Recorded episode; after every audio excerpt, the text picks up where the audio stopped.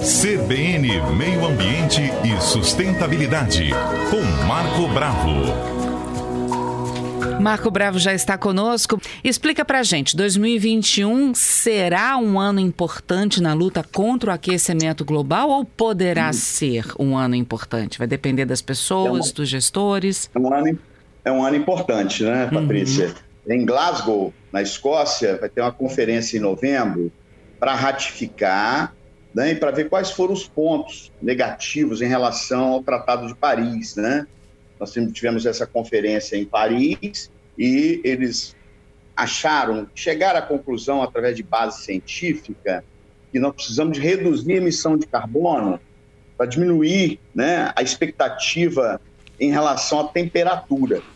Estão falando que o aumento aí é, temperatura média até o final do século vai chegar a 2 graus Celsius. É muita coisa.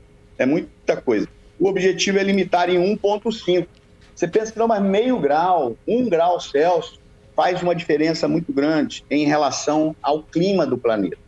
E esse clima vai influenciar, ele, né, ele é um problema que vai gerar uma série de consequências, como degelo, aumento das doenças epidêmicas, aparecimento de vírus, estão aí enclausurados embaixo das geleiras, no interior das florestas, no aparelho digestório dos animais, silvestres. Então, a questão da mudança climática não é só relacionada ao clima, é relacionada ao planeta. A Terra é viva, né? a teoria de Gaia. Então, em Glasgow agora, eles vão é, ratificar Paris e vão, de certa forma, discutir novamente essa questão da mudança climática, da diminuição da emissão de combustíveis fósseis. Nós precisamos diminuir urgentemente, urgentemente uhum. o uso de combustíveis fósseis, como carvão, óleo diesel, querosene, gasolina. Precisamos diminuir o uso dos combustíveis fósseis para diminuir a emissão de CO2 na atmosfera. Com isso, nós podemos controlar melhor o clima. Como? Como diminuir? E substituindo essa matriz energética que ela é predominante no planeta aos poucos, de forma processual. Através de que tecnologia? Veículos elétricos, energia fotovoltaica, né, que é energia solar aí, energia eólica, aproveitar melhor a nossa energia de biomassa, como o bagaço de cana, restos de madeira, principalmente em período de seca, período que as nossas hidroelétricas estão passando dificuldade por falta d'água nos reservatórios. Né? Quer dizer, você tem as energias complementares, você tem hoje o veículo a hidrogênio, que é o futuro, a emissão é zero de carbono. Quer dizer, você tem. Então, nós temos aí cinco motivos, né? Cinco motivos, de certa forma, é, é, razões, né? Para a gente achar que 2021 é um ano crucial. Primeiro, uhum. essa conferência em Glasgow, na, na Escócia.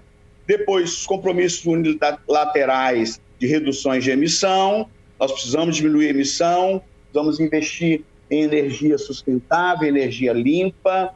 Né? Os veículos elétricos, eles, de certa forma, é, é uma saída. Hoje, a maior, o maior poluidor do planeta é o veículo, não é mais a indústria. Um dos motivos das fábricas que não se adaptam à mudança vão fechar as portas. Está correndo um problema aí agora com essa, né, é, essa indústria aí que é a Ford, ela também não é só a questão econômica do país, a falta de segurança jurídica, também é avanço tecnológico. Ela não avançou, não sei se você lembra, né, da Kodak, né? Lembro. A Kodak, é, ela de certa forma, ela não levou a sério a questão da máquina digital, desdenhou, não, nós somos a maior empresa de produção de filmes, máquinas fotográficas, quebraram não brigue contra a tecnologia, você vai perder. E a tecnologia é para o bem do planeta, é importantíssimo. Não é? Terceiro, a redução de custos das energias renováveis. energia renovável, eu me lembro que a implantação de placas fotovoltaicas, né, uns cinco anos atrás, você levava 25 anos para pagar na economia da conta de luz. Agora, em três, quatro anos. Porque caiu o custo das placas fotovoltaicas. Agora desenvolveram um aerador, que é um, é pequeno para residência, em locais que ventam bastante, né? Aqui na nossa cidade de Ventória, né? Nós poderíamos ter aeradores é, que não fazem barulho, que não, é, não são perigosos na questão das aves, né? Uhum. E produzem energia complementar. Às vezes você tem a placa fotovoltaica de dia e tem o aerador individual é, à noite. Né? Você tem esse, é, essa estrutura do vento e da luz do dia. Então, investir energia está caindo o custo das energias renováveis. Você lembra da TV de plasma? Lembro. Você lembra daquele tijolão, aquele, um celular? celular ali um preço de um carro. Né? É Quer dizer, entrou em linha de produção, melhorou a tecnologia, caiu o custo. E é, é isso que vai acontecer com as placas fotovoltaicas. Nós já temos diversos contratos diferentes, você paga na conta de energia. Nós não podemos, de certa forma, ficar dependente de monopólio. Monopólio coloca preço que quer. Por exemplo, no Brasil nós temos praticamente um monopólio na produção de energia e no consumo. Uhum. Você não tem outras empresas como tem na telefonia celular, empresas concorrentes. Faz muito bem. A pandemia, de certa forma, mudou, né? ela controlou, de certa forma, a emissão, porque com o lockdown, né, as cidades ficaram fechadas, mas não é bom nem a gente avaliar que essa pandemia, pandemia ela, ela foi catastrófica para o planeta, a nível de PIB, de também de, de vidas, né, que é o mais importante, as vidas humanas, né, e mudou o comportamento da população do planeta. E a questão dos negócios. Os negócios estão se tornando verdes. Por exemplo, teve agora uma, um encontro né, dos países é, para debater desmatamento, não convidaram o Brasil. Olha aqui, o Brasil é um pare agora internacional. O Brasil, que tem a maior floresta tropical do planeta, não foi convidado por quê? Não passa segurança. Discursos negacionistas, né? discursos de pessoas que desdenham a questão ambiental. Isso tudo compromete a imagem do Brasil lá fora, até na captação de recursos e futuramente na exportação de produtos agrícolas. O Macron falou ontem em Paris que a Europa precisa produzir soja. Soja. Uhum. É, não pode depender da soja do Brasil. E a soja do Brasil causa desmatamento. É verdade. Está causando, tá, a soja está entrando na região amazônica, que não é uma região, não tem nem vocação para plantio de soja.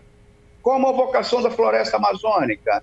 Manter a floresta em pé, né? você investir em tecnologia, em ecoturismo, em indústrias farmacêuticas, em indústrias de cosméticos, nós temos as essências naturais, hotéis sustentáveis, para levar o turista classe A lá, que ele quer ver o Irapuru, quer ver a onça pintada, o tucano, a castanha do Pará, o angelim, que é a maior árvore do Brasil, antigamente era castanha, né? Uhum. Agora o angelim amarelo, descobriram aí árvores imensas, é um patrimônio da humanidade.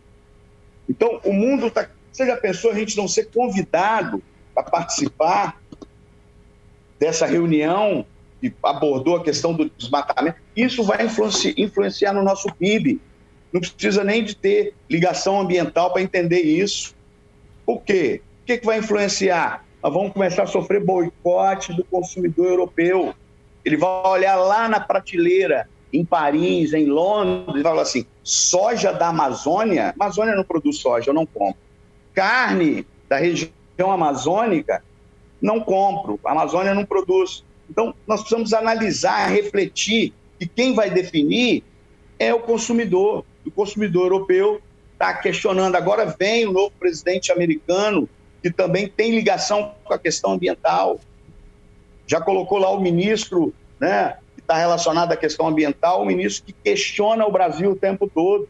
Nós teremos tempos difíceis, Patrícia. Então, não estou só falando da relação ambiental, econômica ambiental, sustentável ambiental, qualidade de saúde da população e meio ambiente, podem surgir novos vírus, novas pandemias com mais intensidade a partir de agora, por causa das mudanças climáticas. A dengue, o chikungunya e o zika vírus estão chegando em países que antes eram classificados como temperados. Hoje, são países subtropicais. indo para tropical. Mosquito, o Aedes aegypti, ele sobrevive em temperatura acima de 20 graus. Se você pegar os países que tinham temperatura abaixo de 20 graus, que agora estão com temperatura média acima de 20 graus, a dengue, ele vai chegar lá e vai transmitir dengue, chikungunya, zika vírus, fora esses vírus que estão enclausurados nas geleiras no Ártico, na Antártica, na Groenlândia, nos Andes, no interior das florestas, vírus que o homem nem sabe, não classificou, não sabe a identidade, não sabe o que, que eles causam no planeta. Então, a gente precisa refletir que o planeta Terra é a nossa casa, temos que trabalhar integrado com outros países, tá? É importante, precisamos refletir sobre essa questão climática e tem que ter um trabalho em conjunto. Uhum. Senão, nós podemos ficar isolados do planeta. É lamentável, mas é um fato que já está acontecendo. É, eu tenho aqui duas perguntas de ouvintes, são parecidas, tá? Eu vou tentar juntar as duas. É, o Ricardo está tá dizendo que uma vez você falou que a Amazônia não era o pulmão do mundo. Ele quer que você. Nunca foi. É, a Ana Maria está falando que quando ela era criança ela ouvia isso, que a Amazônia é a, era o pulmão do mundo, que ela está triste com tudo isso que vem acontecendo, né? Vou explicar para Ana Maria e para o Ricardo. A Amazônia é uma floresta clímax. O que é uma floresta clímax? Uma floresta adulta. Praticamente o que ela produz de oxigênio lá na fotossíntese, tem uma etapa chamada fotólise da água, ela consome né? Agora, se fosse uma floresta nova, robusta, ela ia produzir mais do que consumir. O grande pulmão do mundo, Ana Maria e Ricardo, é o fitoplâncton. São as algas unicelulares que estão no oceano que produzem cerca de 90% do oxigênio do planeta. Esse oxigênio que nós estamos respirando aqui agora, que é importantíssimo na produção de energia do corpo, né? Então, a floresta, quem falou isso primeiro foi o nosso primeiro ministro de meio ambiente, Lutzenberg, né? Era um polonês, era, na verdade, brasileiro polonês ou polonês brasileiro.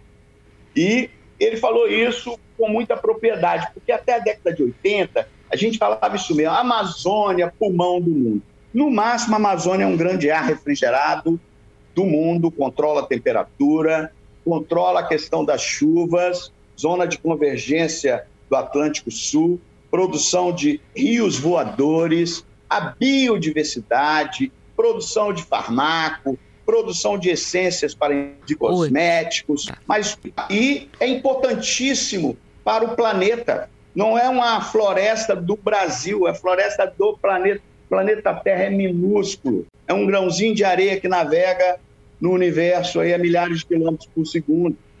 Então é importantíssimo que a gente faça essa reflexão que o mundo é todo integrado. Eu mexi aqui, eu atrapalhei lá. Eu causei um dano aqui, eu vou causar, vai gerar consequências em outra região. O planeta é todo integrado.